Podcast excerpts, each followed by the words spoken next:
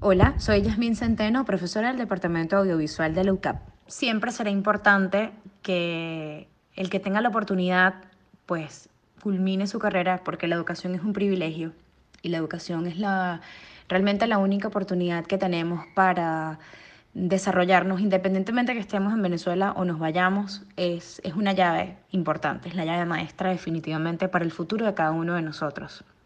Sin embargo, nuestros egresados y cualquier egresado tiene como reto la reinvención, porque hemos tenido que estudiar bajo circunstancias no normales, pero eso nos ha hecho más fuertes y quizás más capaces de afrontar cosas que en otros países a lo mejor no ocurren. Ustedes escucharon a Yasmín Centeno, ella es profesora de la Escuela de Comunicación Social de la UCAP, quien en días pasados tuvo el honor de ser madrina de la más reciente promoción de egresados de esa escuela. Durante su discurso, la profesora Centeno resaltó la importancia de formarse y el aporte que esto trae para el país. Además, resaltó el espíritu aguerrido de los estudiantes quienes han logrado llegar a sus metas en medio de tantas dificultades. Es que definitivamente la educación es y siempre será la mejor herramienta del progreso y la mejor inversión para el crecimiento personal. Así es. Les saludamos Efraín Castillo y Tamara Sluznis. Y esta es una nueva emisión de nuestro programa Universate las voces de la Universidad Venezolana, transmitido a nivel nacional por el circuito Unión Radio. Este espacio es producido por Unión Radio Cultural y la Dirección General de Comunicación, Mercadeo y Promoción de la Universidad Católica Andrés Bello. En la jefatura de producción están Inmaculada Sebastiano y Carlos Javier Virgües. En la producción, José Ali Linares. Y en la dirección técnica, Fernando Camacho. Arrancamos el programa con nuestro acostumbrado recorrido por el acontecer universitario nacional. Actualidad universitaria. El Consejo Directivo de la Universidad Simón Bolívar USB declaró por unanimidad la emergencia académica, administrativa y financiera de esa casa de estudios. La medida fue solicitada en asamblea por los trabajadores USBistas, quienes denunciaron la precarización de sus salarios y la falta de respuesta del Ministerio de Educación Universitaria a las solicitudes de recursos que han hecho para uniformes, implementos de seguridad, seguro médico y transporte, entre otros. Según explica el documento oficial, la declaratoria de emergencia se mantendrá hasta que el gobierno envíe los recursos ordinarios y permitirá al Consejo Directivo de la USB tomar decisiones presupuestarias rápidas para lograr el adecuado desarrollo de los procesos académicos y administrativos y además garantizar el derecho a la educación universitaria y el derecho al trabajo. La situación operativa en la USB no pinta bien. Los obreros de las dos sedes de la institución paralizaron sus actividades el lunes 3 de febrero en protesta porque las autoridades USBistas solo pudieron pagar el 53% del monto de la segunda quincena de enero debido a que el dinero enviado por el Ministerio de Educación Universitaria fue insuficiente. Además, los representantes de la Dirección de Planta Física de la USB mostraron recientemente a funcionarios de la OPSU las condiciones de deterioro en la que se encuentra la infraestructura de las dos sedes. Los representantes del Ejecutivo prometieron reacondicionar las instalaciones a través de la misión Universidad Bella. Y nos vamos a Barcelona porque por cuarta vez en lo que va de año, profesores, personal administrativo y obreros de la Universidad de Oriente, UDO, Núcleo Anzuategui, protestaron en la entrada de la institución para exigir aumento salarial, beneficios contractuales y una mejora en las instalaciones. El secretario general del Sindicato de Trabajadores de la Universidad de Oriente, Citra UDO, Ignacio Díaz, explicó que son más de 1.700 los trabajadores del núcleo Anzuategui, a quienes les han dejado de dotar de uniformes, además de haberle suspendido el seguro de salud y servicio funerario, razón por la cual consideran que les están violando sus derechos laborales. Asimismo, advirtió que podrían tomar nuevas acciones en los próximos días si no reciben respuesta. Esto incluye un paro presencial activo. La rectora de la Universidad Central de Venezuela, UCB, Cecilia García Arocha, reiteró el llamado al Tribunal Supremo de Justicia para que suspenda la sentencia del 27 de agosto que obliga a esa casa de estudios a hacer elecciones rectorales en un plazo de seis meses, obviando los términos establecidos en la Constitución y la Ley de Universidades.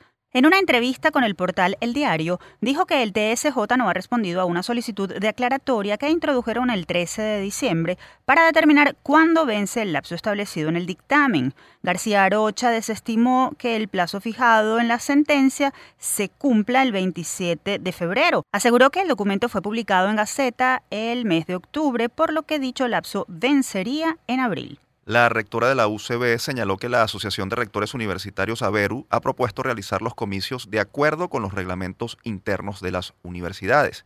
Señaló que en ese sentido la UCB está trabajando para ponerse al día con las elecciones de otros cargos que tengan vencidos sus periodos, como los de representantes de los egresados, de los profesores y las seccionales de cada facultad estima que para julio podrían haberse realizado todos esos comicios para luego dar paso a las elecciones de autoridades. Así las cosas, la Comisión Electoral de la UCB informó que el próximo 30 de abril se celebrará la elección de los representantes de egresados al claustro universitario, a las asambleas de facultad, a los consejos de facultad y a los consejos de escuela para el periodo 2020-2022. El proceso está siendo convocado de acuerdo con el reglamento de elecciones de la Casa de Estudios. Según lo expresa el cronograma, del 13 al 16 de abril, los egresados tendrán oportunidad para postularse. Seguimos hablando de sufragios porque el pasado 29 de enero se realizaron, después de casi seis años de espera, los comicios estudiantiles en la Universidad de los Andes ULA, en los cuales por primera vez en la historia una mujer resultó electa para el cargo de presidenta de la Federación de Centros Universitarios, máximo órgano de gobierno estudiantil.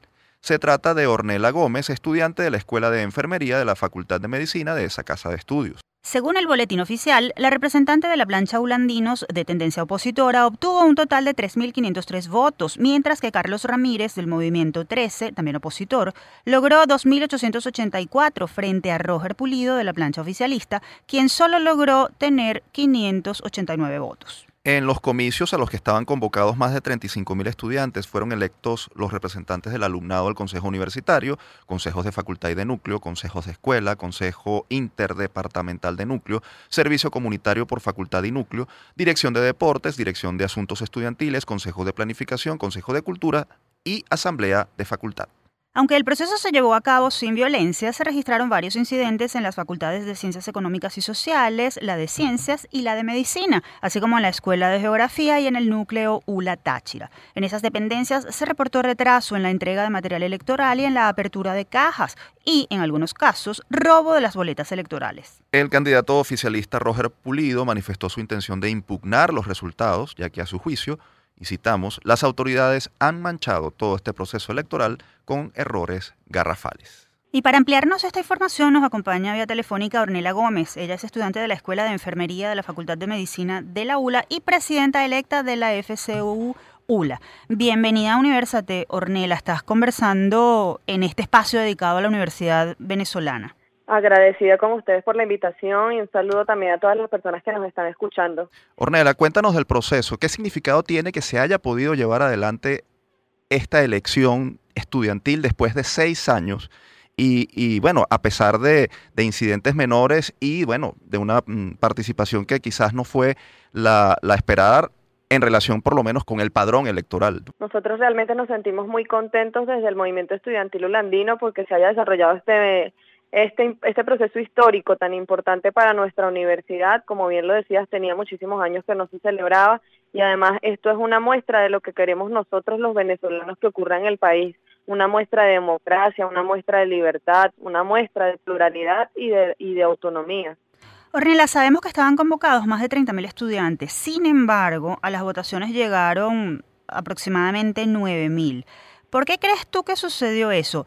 ¿Será desinterés? ¿Esto muestra de alguna manera la deserción estudiantil? ¿Qué crees tú que pasó en ese caso? Pienso que esto va más enfocado al, tema de la deserción estudiantil, la cual es mayor al 50% en toda la universidad.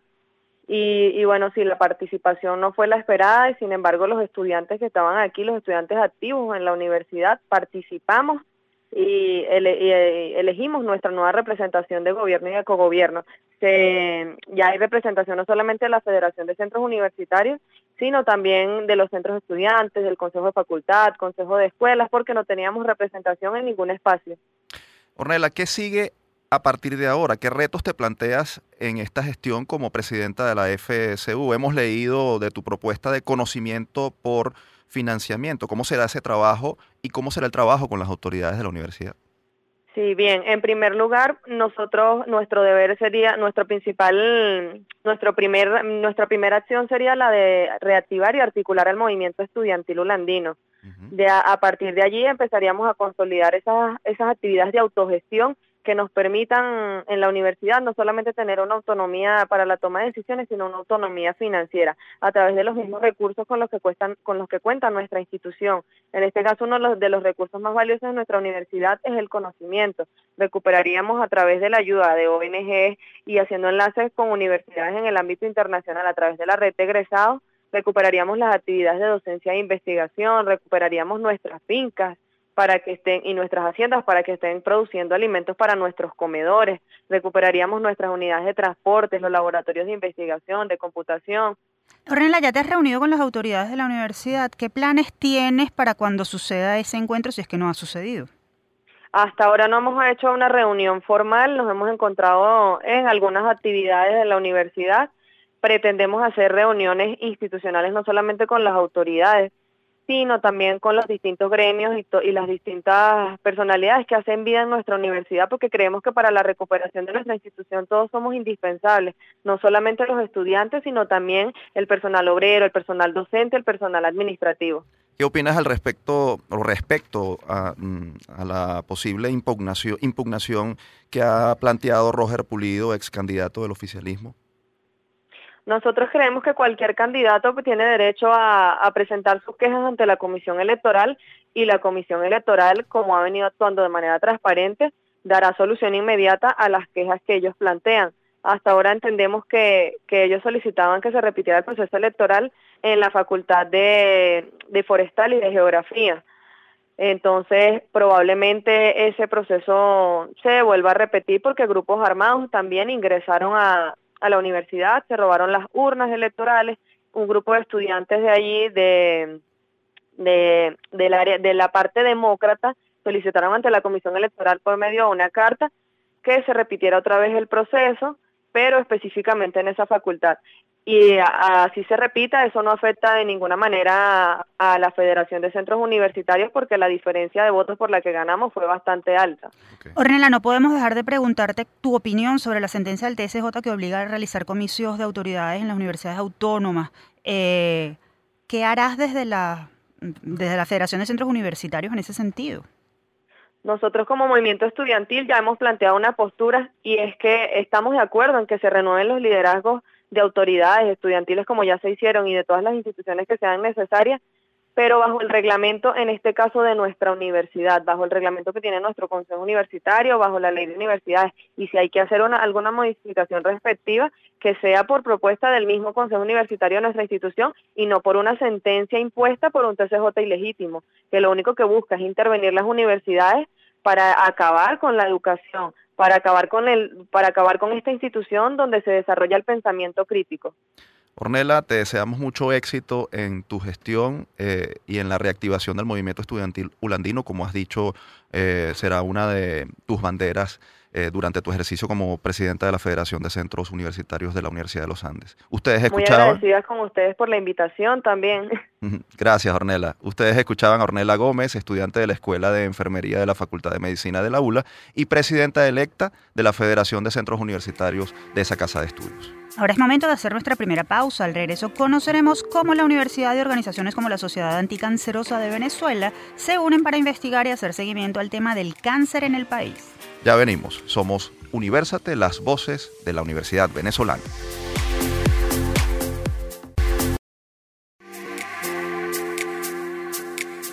Seguimos con más de Universate, las voces de la Universidad Venezolana.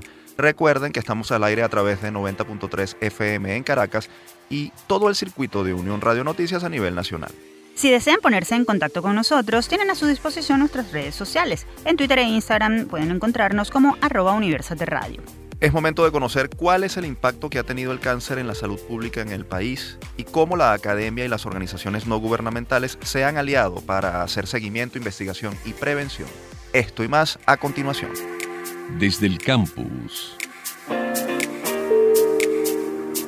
El pasado 4 de febrero se conmemoró el Día Mundial contra el Cáncer, una enfermedad que constituye la segunda causa de muerte en el mundo y por la cual fallecen cada año, según la Organización Mundial de la Salud, 8.8 millones de personas, es decir, más de mil por hora. En Venezuela, una investigación realizada por la Sociedad Anticancerosa en conjunto con el Centro de Estadística y Matemática Aplicada CESMA de la Universidad Simón Bolívar, reveló que el cáncer sigue siendo la segunda causa de muerte en el país después de las enfermedades cardiovasculares. El estudio titulado Pronósticos de la mortalidad e incidencia de cáncer en Venezuela 2019 advierte que durante el año pasado se diagnosticaron 64.088 casos nuevos y fallecieron 28.223 personas en el país por esta causa, es decir, tres cada hora.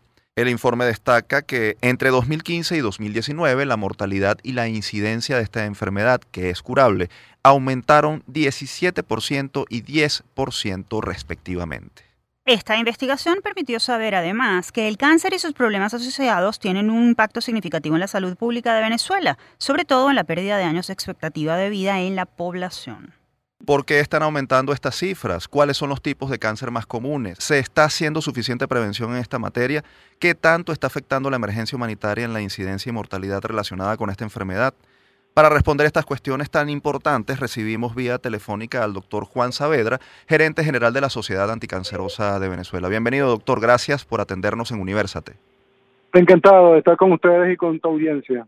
Mm, doctor, cuéntanos cuál es la situación actual del cáncer en Venezuela. Las cifras que mencionamos al comienzo son alarmantes. Ha aumentado 17% la mortalidad y 10% la incidencia. ¿Por qué está ocurriendo esto? ¿Acaso tiene que ver algo con lo que está la, la, crisis que estamos viviendo en el país?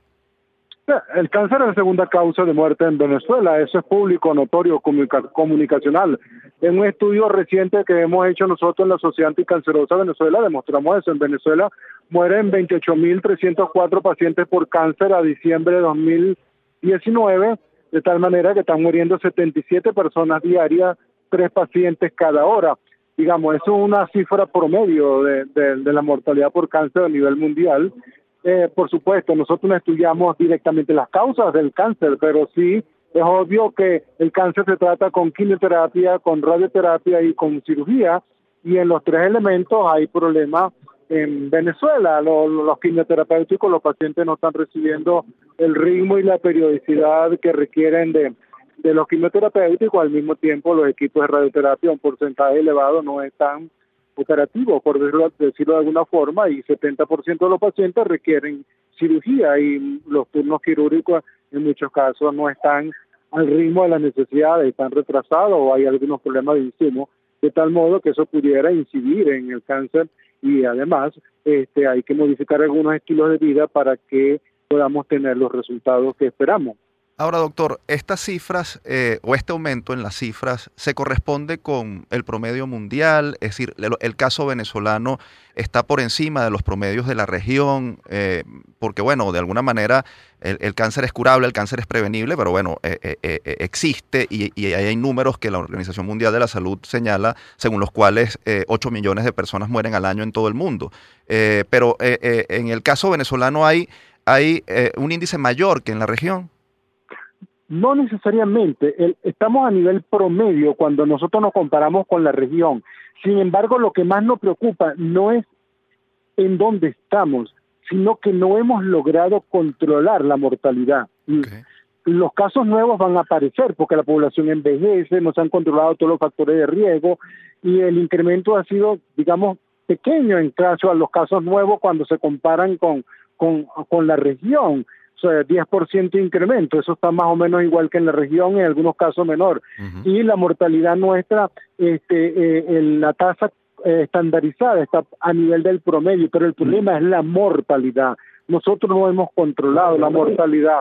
La mortalidad por cáncer en Venezuela eh, aumentó 17%. Los países desarrollados como Estados Unidos han logrado disminuir 1.2% el cáncer por año porque han, han, han hecho tres estrategias fundamentales. La primera es, la primera estrategia es educación masiva.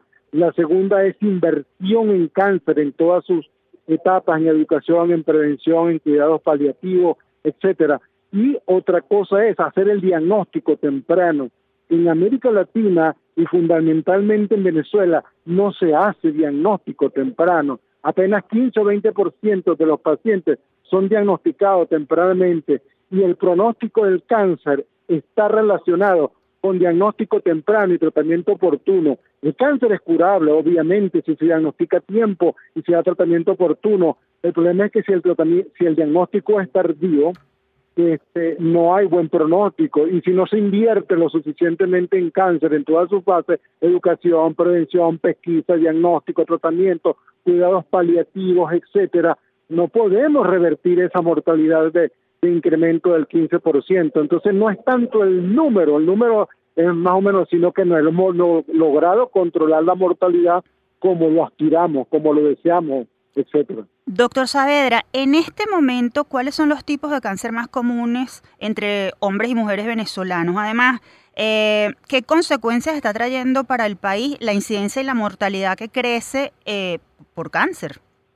En nuestro estudio, el cáncer en la mujer, la primera causa es el cáncer de mama, un cáncer totalmente prevenible, si se quiere, o si se diagnostica a tiempo y curable y el segundo es el cáncer de cuello uterino, el tercero el cáncer de pulmón y vías digestivas. Aquí quiero hacer un inciso muy especial. El cáncer de cuello uterino es la segunda causa de muerte en la mujer. Si nosotros lográramos inmunizar a las preadolescentes entre 9 y 14 años con el virus del papiloma humano, nosotros pudiéramos erradicar la segunda causa de cáncer, que es el cuello uterino, porque es un cáncer prevenible por vacuna y aún si no lo logramos prevenir con la vacuna, haciendo el diagnóstico temprano con la citología todos los años, nosotros podemos curar el cáncer de cuello uterino. De tal modo que eh, Australia ha dicho, seremos el primer país del mundo en erradicar el cáncer de cuello uterino porque ellos están inmunizando con el virus del papiloma humano a las púberes, las preadolescentes desde el 2006 y nosotros no hemos comenzado oficialmente a poner en forma masiva y regular la vacuna del BPH.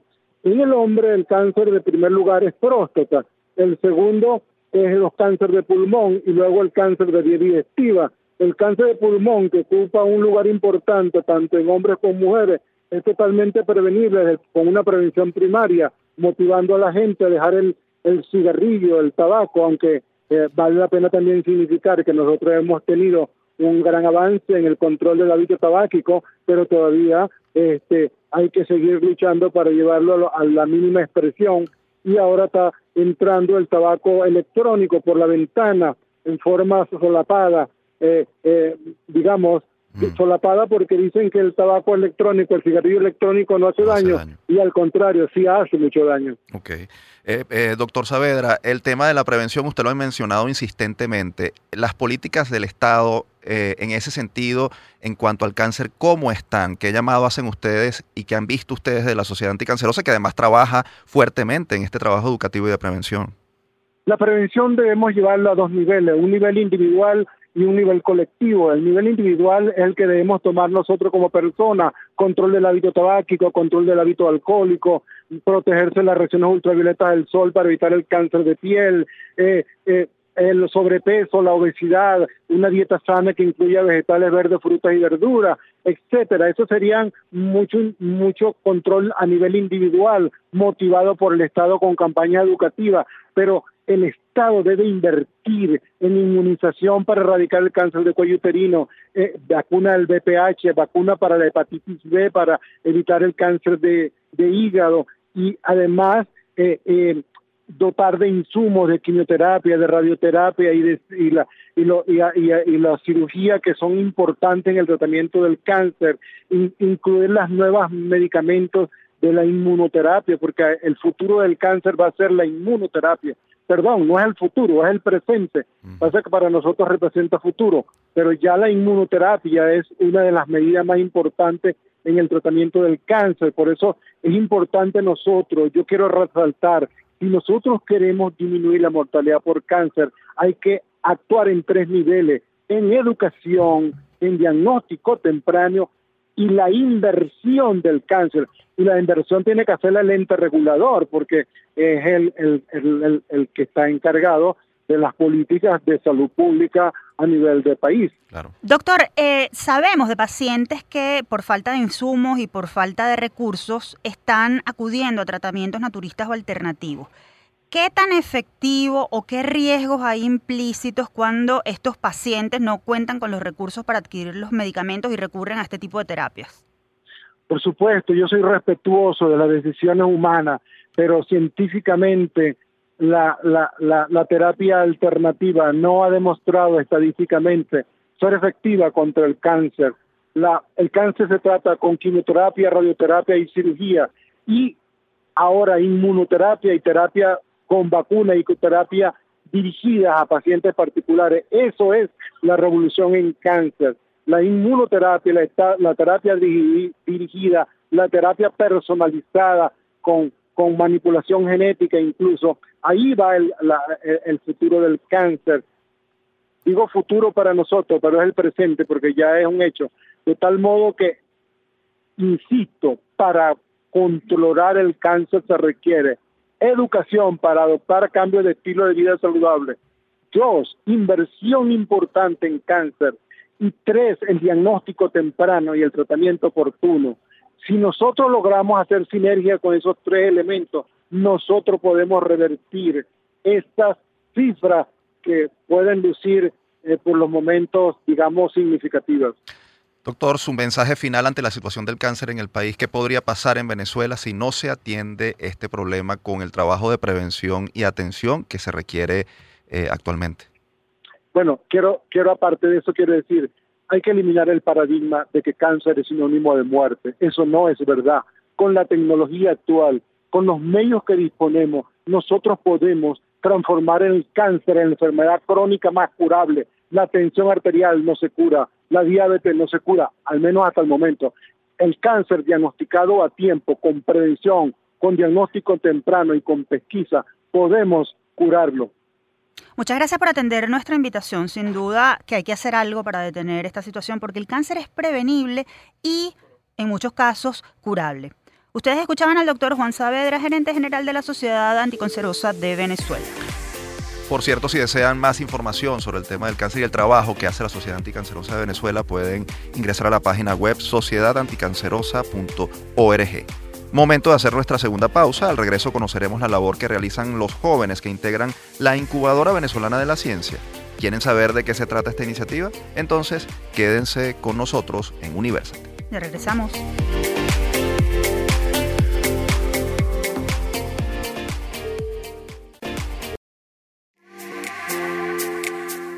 Seguimos con más de Universate. Les recordamos que todos los episodios de nuestro programa están disponibles como podcasts en la plataforma iVoox. Allí pueden encontrarnos como Producción Universate. Y ha llegado la hora de dar a conocer cómo los jóvenes científicos universitarios, estudiantes y egresados muestran su interés por la investigación, ayudando así a prevenir enfermedades de la mano de instituciones no gubernamentales. Esto y más en nuestra próxima sección.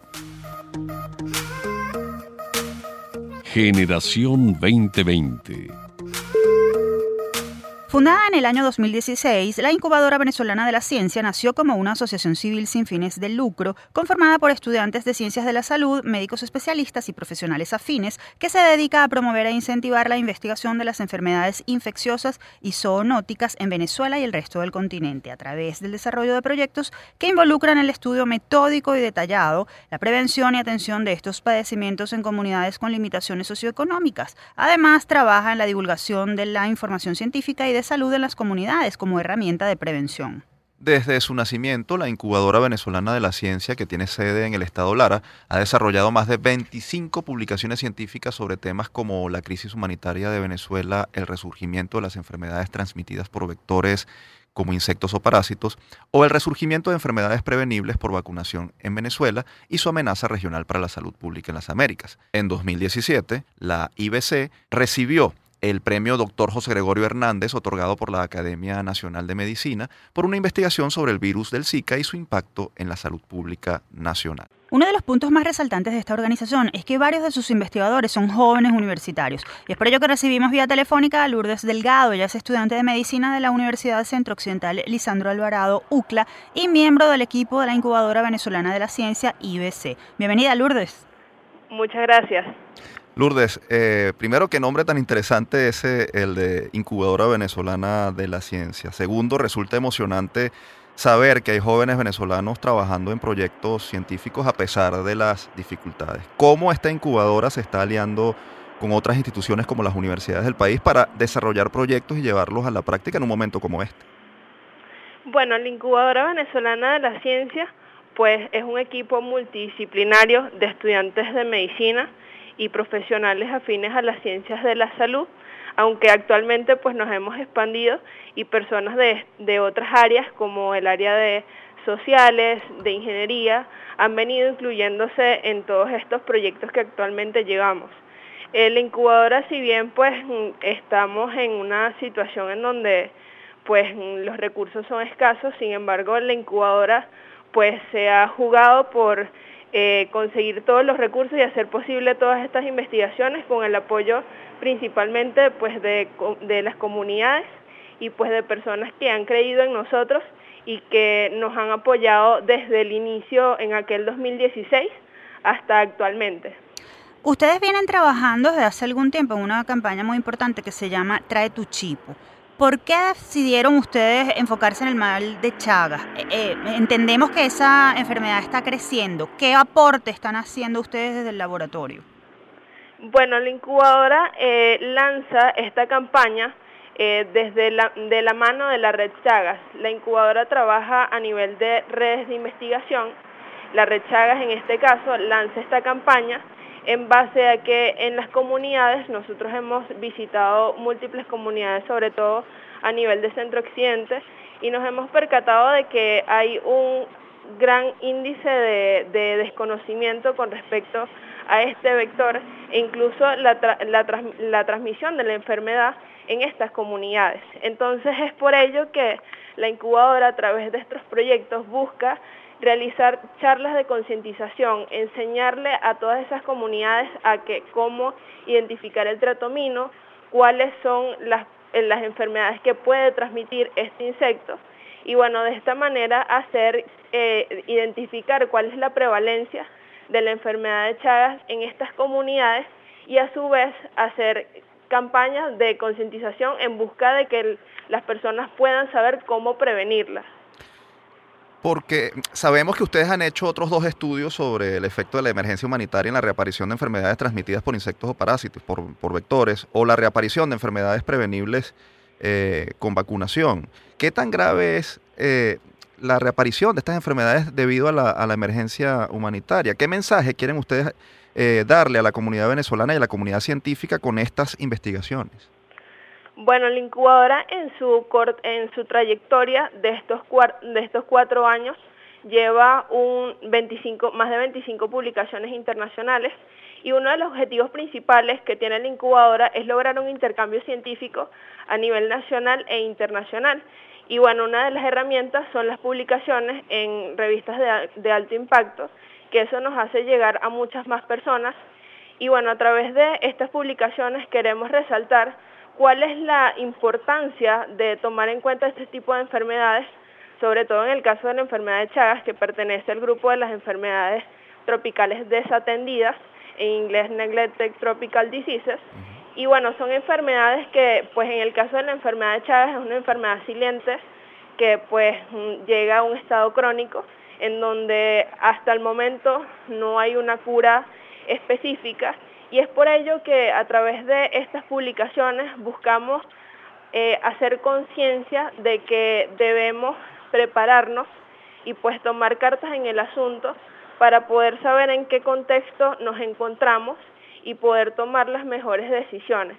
Y a través de las campañas como Trae tu Chipo, que pues es una campaña que llevamos sobre todo en el estado Lara, en los estados Lara, Falcón Portuguesa y Yaracuy, que son zonas endémicas, buscamos poder capturar estos triatominos y poder realizar un diagnóstico parasitológico que es lo que nos va a permitir determinar si los triatominos que están en la zona son capaces de transmitir la enfermedad y así poder darle a la comunidad las herramientas para que puedan hacer frente.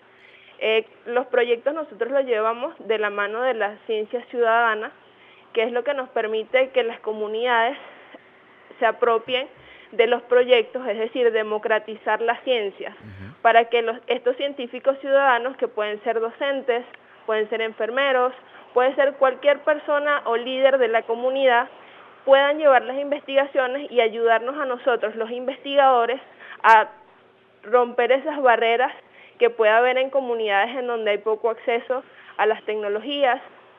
Lourdes, precisamente, precisamente sabemos que ustedes hacen ese trabajo de formación ciudadana y de voluntarios. ¿En qué consisten específicamente esos planes de formación?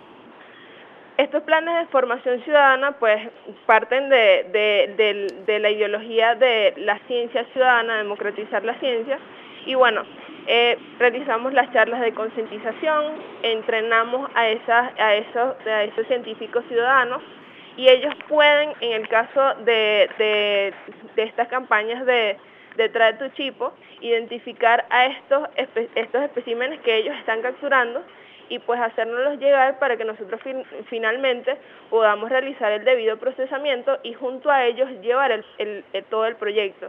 Porque, porque es tan importante esto de la ciencia ciudadana, porque esto nos hace que la persona pueda comprender, pueda formarse, pueda ser parte de estos proyectos y no solo sea ir a una comunidad, hacer una jornada y pues retirarnos sin dejar huellas.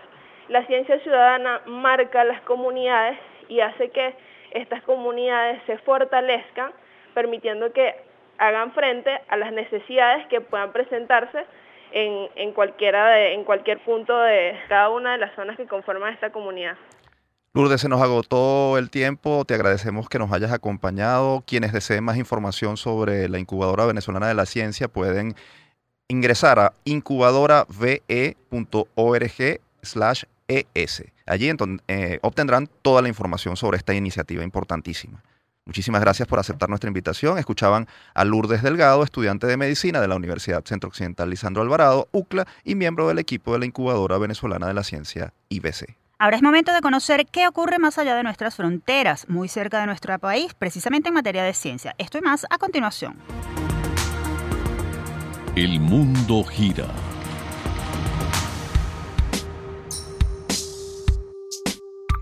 El más reciente ranking Art Sapiens 2019, que clasifica a las mejores universidades colombianas según producción de artículos científicos, ubicó a la Universidad de Antioquia en el puesto número uno como la mejor casa de estudios superiores en investigación. El top 5 de ese país lo integran también la Universidad Nacional de Colombia en el puesto número 2, la Universidad de los Andes de Bogotá Uniandes en el tercer puesto, la Universidad de Cartagena en el lugar número 4 y la Universidad Distrital Francisco José de Caldas en Bogotá en el puesto número 5.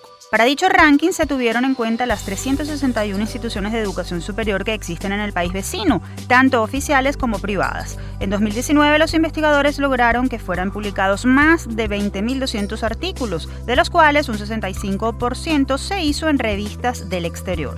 Sapiens Research informó que el crecimiento de publicaciones de artículos científicos colombianos en revistas de Europa viene siendo exponencial desde 2017, siendo Holanda, España, Alemania, Suiza y Bulgaria los principales países en los que se publicaron las investigaciones de las universidades colombianas. Los artículos que más se publicaron fueron los de programas de ciencia, tecnología e innovación en ciencias agropecuarias, así como los de ciencias básicas.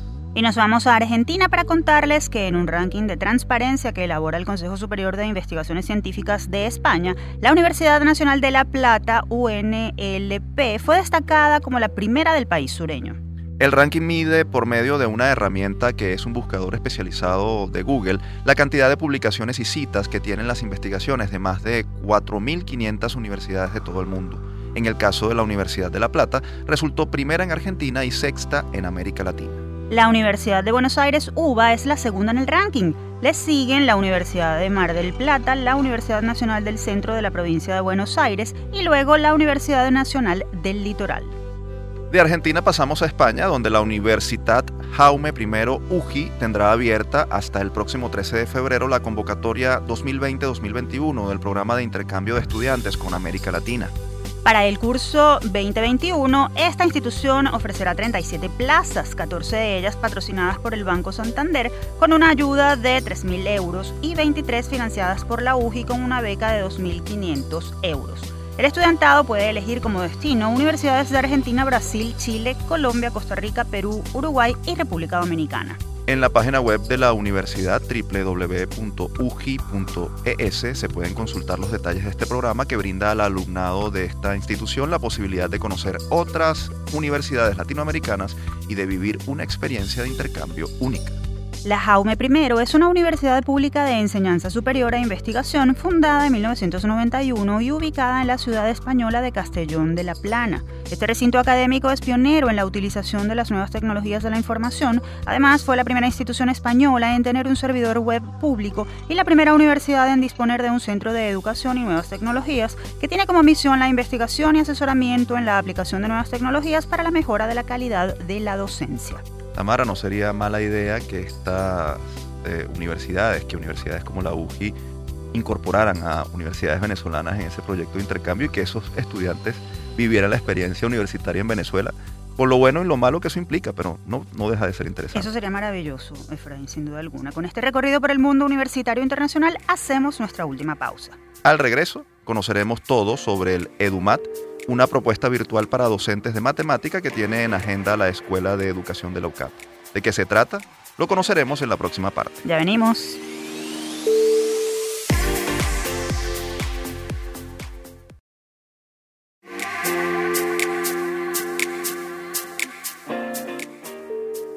Seguimos con la última parte de Universate de las voces de la Universidad Venezolana. Recuerden que pueden seguir la transmisión de nuestro programa a través del portal www.unionradio.net y por el canal 980 de DirecTV. Ahora es momento de conocer qué está por ocurrir en los días venideros. Esto y más en nuestra próxima sección. En la agenda. El próximo martes 11 de febrero, la Universidad Católica Andrés Bello, la Universidad Central y la Universidad Metropolitana están convocando al foro La institución de la autonomía universitaria, límite constitucional a los poderes del juez. Esta actividad contará con ponentes como Ramón Duque Corredor, Leonel Ferrer, Tulio Álvarez y Guillermo Aveledo Col. El foro será en la sede del ITER de la UCAP en Altamira el próximo martes 11 de febrero a las 4.30 de la tarde. La entrada es gratuita.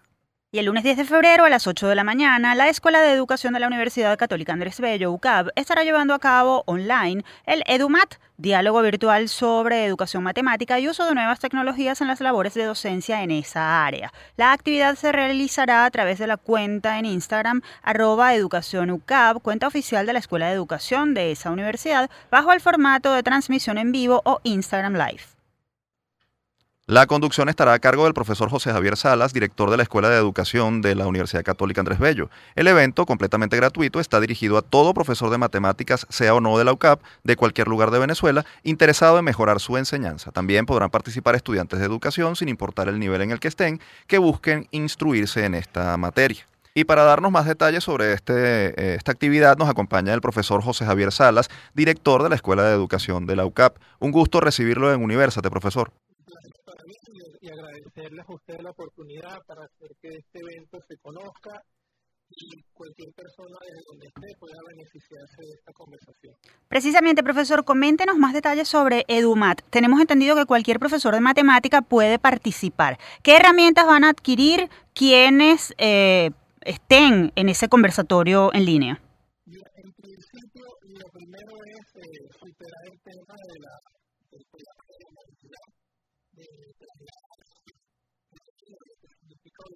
esfuerzos eh, de ese tipo y avanzar en lo que para mí es fundamental, que es demostrar que la, el aprendizaje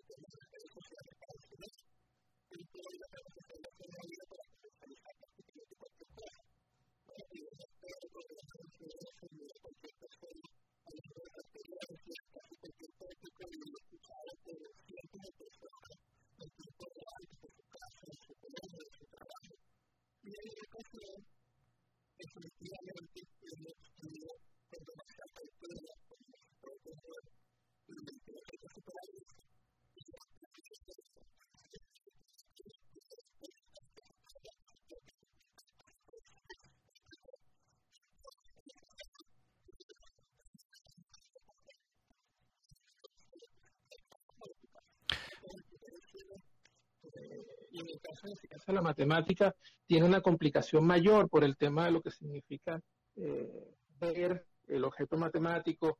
No es simplemente conversar sobre tu experiencia, sino tienes que ver cosas. Y eso me complica a mí eh, la discusión, pero eh, tengo algunas cosas preparadas para superar eso. Y, definitivamente eh, creo que va a ser una experiencia única.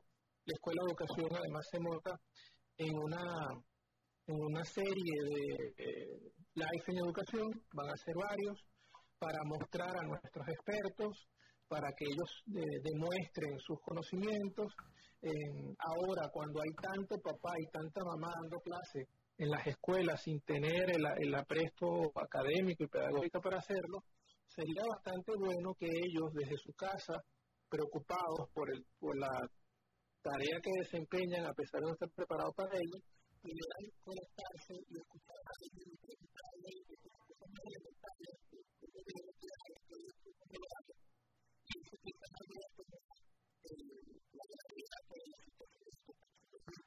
Profesor, ¿hay algunas herramientas particulares de las que se va a hablar en ese, en ese conversatorio?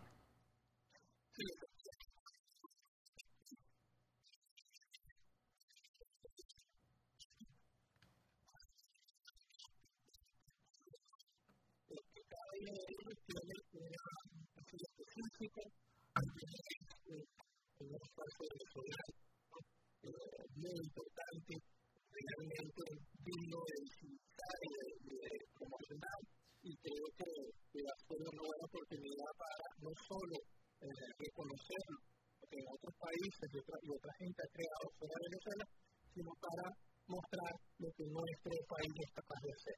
Recuérdanos cómo participar, cuáles son las redes sociales de la Escuela de Educación. Sí, en principio está en, la, en Instagram de la Escuela de Educación, que es Educación UCAP, en Twitter también, Educación UCAP. Eh, nosotros estamos pensando transmitir en principio por Instagram, estamos evaluando si nos vamos a conectar también por Facebook. Entiendo que es la misma compañía, así que probablemente funcione. Y eh, existe la idea de probar con Periscope para el tema de eh, los que no manejan esas dos. luego, nosotros creemos que la conversación se va a dividir en cuatro momentos de 45 minutos, con 15 minutos de descanso, de manera de recibir preguntas y poder hacerlo lo más interactivo posible. Eh, eso se va a hacer toda la mañana del próximo lunes.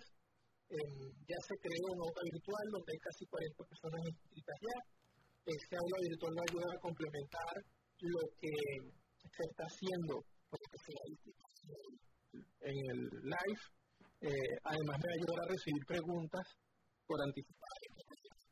Profesor, le agradecemos mucho eh, habernos permitido esta conversación. Lamentablemente se nos agotó el tiempo. Importante que se conecten entonces a arroba educación UCAP en Instagram el próximo lunes 10 de febrero a partir de las 8 a.m. para este EduMat que organiza eh, la Escuela de Educación de la UCAP.